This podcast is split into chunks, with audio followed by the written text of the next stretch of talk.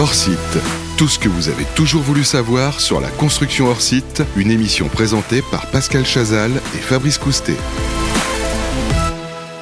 Bonjour, bienvenue à tous, bienvenue sur Bâti Radio pour ce nouveau numéro de Hors Site. Tout ce que vous avez toujours voulu savoir sur la construction hors site sans jamais oser le demander, eh bien c'est Pascal Chazal qui nous l'explique, le fondateur du groupe Hors Site. Bonjour Pascal. Bonjour Fabrice. Comment ça va? Ça va très bien, écoutez, aujourd'hui, formidablement. On bien. est prêt à découvrir de nouvelles, les, les arcanes de cette euh, construction hors site et on va parler, Pascal, de l'économie circulaire, quelque chose qui est finalement assez récent dans le, dans le bâtiment, dont on parle en tout cas de, de plus en plus, puisque le gouvernement a voté une loi en faveur de cette économie circulaire. Alors la question du jour, Pascal, est-ce que la construction hors site favorise l'économie circulaire? Eh bien oui, alors vous avez raison Fabrice, on parle depuis peu de temps finalement d'économie circulaire dans le monde du bâtiment, euh, mais on est en train d'accélérer pour des raisons euh, climatiques et environnementales. Quelque part euh, dans le bâtiment, vous savez, on a quelques phrases où on dit on- on investit dans la pierre. Je ne sais pas si vous voyez beaucoup de chantiers avec de la pierre, mais euh, il Mm. n'y en a pas beaucoup.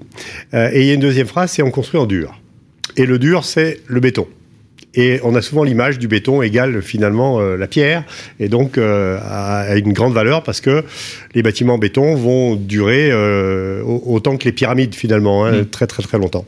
Et en fait, on est en train de se rendre compte finalement que les bâtiments aujourd'hui doivent suivre nos, nos sociétés, nos civilisations qui, qui vont très très vite. Et donc, euh, quelquefois, on construit des bâtiments et puis 20 ans après, on se rend compte que euh, ils sont euh, ils sont au mauvais endroit et qu'il va falloir euh, peut-être les les déconstruire pour euh, pour les pour les construire ailleurs ou alors ils correspondent plus aux usages et il va falloir en fait euh, les transformer complètement et là le fait que ce soit construit en dur finalement donc euh, en béton eh bien c'est peut-être pas une bonne nouvelle parce Ouais. que le béton effectivement c'est quelque chose qui euh, que l'on va couler sur sur le chantier et quand on veut transformer eh bien on a affaire à un édifice euh, qu'il va falloir euh, quelque part euh, démolir et c'est très compliqué. C'est-à-dire qu'il y a une obsolescence finalement du, du bâtiment Oui. et de son usage, hein, puisqu'on parle beaucoup aussi de réversibilité. Le problème, c'est effectivement quand c'est en béton, en béton, c'est embêtant aussi, parce Et- que eh ben, c'est pas comme du bois ou d'autres matériaux peut-être biosourcés. Exactement. Alors c'est en fait tout à fait ça, c'est-à-dire que finalement on va se retrouver avec un, un bâtiment extrêmement difficile à transformer. Et là, la construction hors site, alors d'abord la construction hors site, hein, on le rappelle, c'est de déplacer des heures de travail du chantier à, à l'atelier ou à l'usine. On va plutôt utiliser des matériaux biosourcés euh, comme euh, renouvelables, comme comme le bois par exemple, euh, ou des matériaux renouvelables, euh, recyclables pardon, comme comme l'acier. Euh, et ce sont des matériaux euh, finalement qu'on va assembler. Mhm. On va pas les couler comme le béton. Et donc les éléments qu'on va fabriquer dans nos usines, finalement, on va les transporter sur le chantier et on va procéder euh, non plus par des phases de construction, mais par des phases d'assemblage. Et donc finalement, ce qui a été assemblé peut parfaitement demain être désassemblé, soit pour être transformé, soit pour être finalement euh, euh, dé- démonté, pour être peut-être remonté dans un autre Et endroit. réemployer. Est-ce Et que c'est ça, Pascal Chazal, l'économie circulaire? Voilà, c'est ça. Alors en fait, l'économie circulaire, c'est ça. C'est finalement se dire que les matériaux qu'on va utiliser pour nos con- nos constructions, euh, on va pouvoir, en fin de vie, être capable de les réutiliser euh, pour euh, finalement faire de, nouveaux emplois et de nouvelles constructions. Mais on n'invente rien, Fabrice. Nos grands-pères, nos grands-pères, c'est ce qu'ils faisaient. Quand on construisait, par exemple, avec de la pierre, dans des endroits où il y avait du granit, on construisait des bâtiments en pierre, eh bien, quand les bâtiments étaient trop vieux, on récupérait nos pierres pour reconstruire de nouveaux bâtiments. Même chose pour le bois. Les bâtiments à colombage, quand ils étaient trop vieux, on récupérait le bois pour refaire de nouveaux bâtiments. Et on était dans une économie extrêmement virtueuse. On n'allait pas puiser à outrance Mm. des matériaux euh, dans, dans, dans notre pauvre planète. Et finalement, c'est ce qu'on a perdu euh, avec les besoins très importants qu'on a eu à la, à la fin de, de, de la dernière guerre. On a eu des besoins de reconstruction tout à fait importants. Il fallait aller vite pour euh, donner des, des logements décents aux populations. Et finalement, le béton s'est avéré une, une excellente solution. Mais Ouais, on il y a a de très peut-être bons exemples du côté du Havre, notamment, ville euh, entièrement rebâtie. Complètement. C'est le tout béton. Complètement. Alors, je ne sais pas, Fabrice, si vous avez vu un reportage très intéressant sur la 5 qui, est, qui était euh, dimanche dernier, qui s'appelle L'envers du béton. et qui montre effectivement euh, que le, le, béton est devenu la solution de construction mmh. euh, euh, universellement reconnue et avec cette idée que le béton finalement était quelque chose d'éternel. On se rend compte que c'est pas vrai du tout, que les bâtiments en béton vieillissent et que au bout d'un certain temps, alors ça peut être assez rapide parce qu'ils ont été peut-être pas très bien construits, on peut commencer à avoir, commencer à avoir des problèmes quelquefois au bout de 20 ans. Mmh.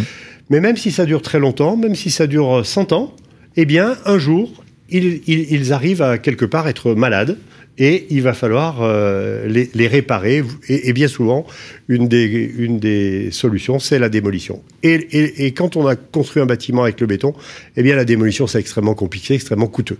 Donc l'idée de fabriquer en usine, d'assembler sur le chantier, va nous permettre ensuite de procéder non plus à une dé démolition, mais à un désassemblage.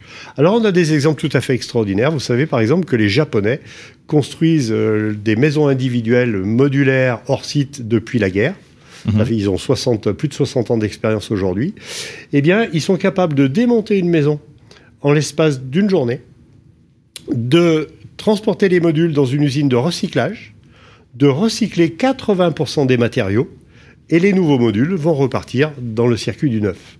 Donc vous voyez, on retrouve... Et de refaire une maison ailleurs, finalement. Et de refaire une maison ailleurs. Donc on retrouve l'économie circulaire de nos grands-pères. Mmh. En fait, ça, ça nécessite de programmer en fait tout ce process circulaire en amont, de se dire, voilà, c'est pas juste de l'extraction et de la démolition, mais c'est du, du recyclage, du réemploi. Et, et, voilà, il faut, il faut cette pensée, en fait, euh, en, en, amont et surtout euh, au long terme. C'est ça. Et cette pensée que finalement on n'avait peut-être pas, mais de la même manière que pour l'énergie, on quelque part, euh, je branche euh, mon appareil sur une prise électrique et j'ai le sentiment que l'électricité peut arriver à l'infini.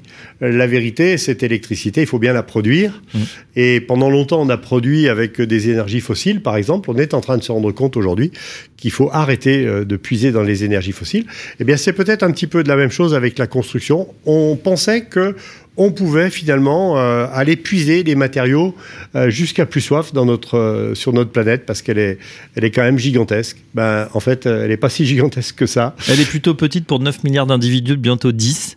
Euh, du coup, il faut faire attention, d'autant qu'on a aussi les problèmes, euh, eh bien, justement, de production d'énergie qui se surajoutent. On le voit en ce moment, l'énergie est en train de flamber et euh, justement, de production du béton est très consommatrice.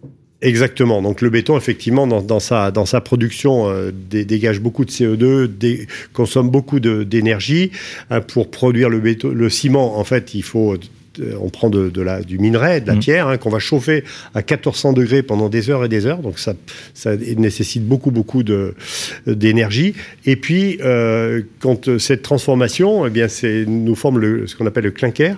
Et en fait, le clinker euh, dégage énormément de, de, de CO2 dans, dans l'atmosphère, dans son, dans son processus. Il faut savoir que le béton, ça représente 8% des émissions de gaz à effet de serre de la planète. Mmh. Pour, le, pour faire un comparatif, l'avion l'aviation la, dans son ensemble, c'est 3%. Donc le béton, c'est trois fois plus que l'aviation. Vous imaginez, c'est tout à fait considérable. Alors on ne va pas arrêter de, de, construire avec du béton. Le béton, c'est un matériau qui est génial et qui est complètement irremplaçable dans certains cas de figure. On va simplement apprendre à utiliser aussi d'autres matériaux comme, comme le bois, comme la paille, comme la terre, comme la pierre, euh, comme l'acier. Euh, et surtout, on va apprendre à travailler plus euh, dans des ateliers, dans des usines et à procéder par assemblage plutôt que par construction, ce qui va nous permettre demain de désassembler. Ouais, et dans l'esprit aussi que les ressources ne sont pas infinies, et donc il faut penser un jour peut-être que ce beau bâtiment flambant neuf, ben, il sera peut-être désassemblé et euh, on en refera quelque chose. Voilà ce qu'est l'économie circulaire. Exactement. Merci Fabrice. Merci Pascal, Pascal Chazal, le patron du groupe Hors Site, pour euh, eh bien tout ce qu'on veut savoir sur ces bâtiments hors site. À très bientôt pour une nouvelle émission. Hors site, tout ce que vous avez toujours voulu savoir sur la construction hors site. Une émission présentée par Pascal Chazal et Fabrice Coustet à retrouver sur le site bâtiradio.com.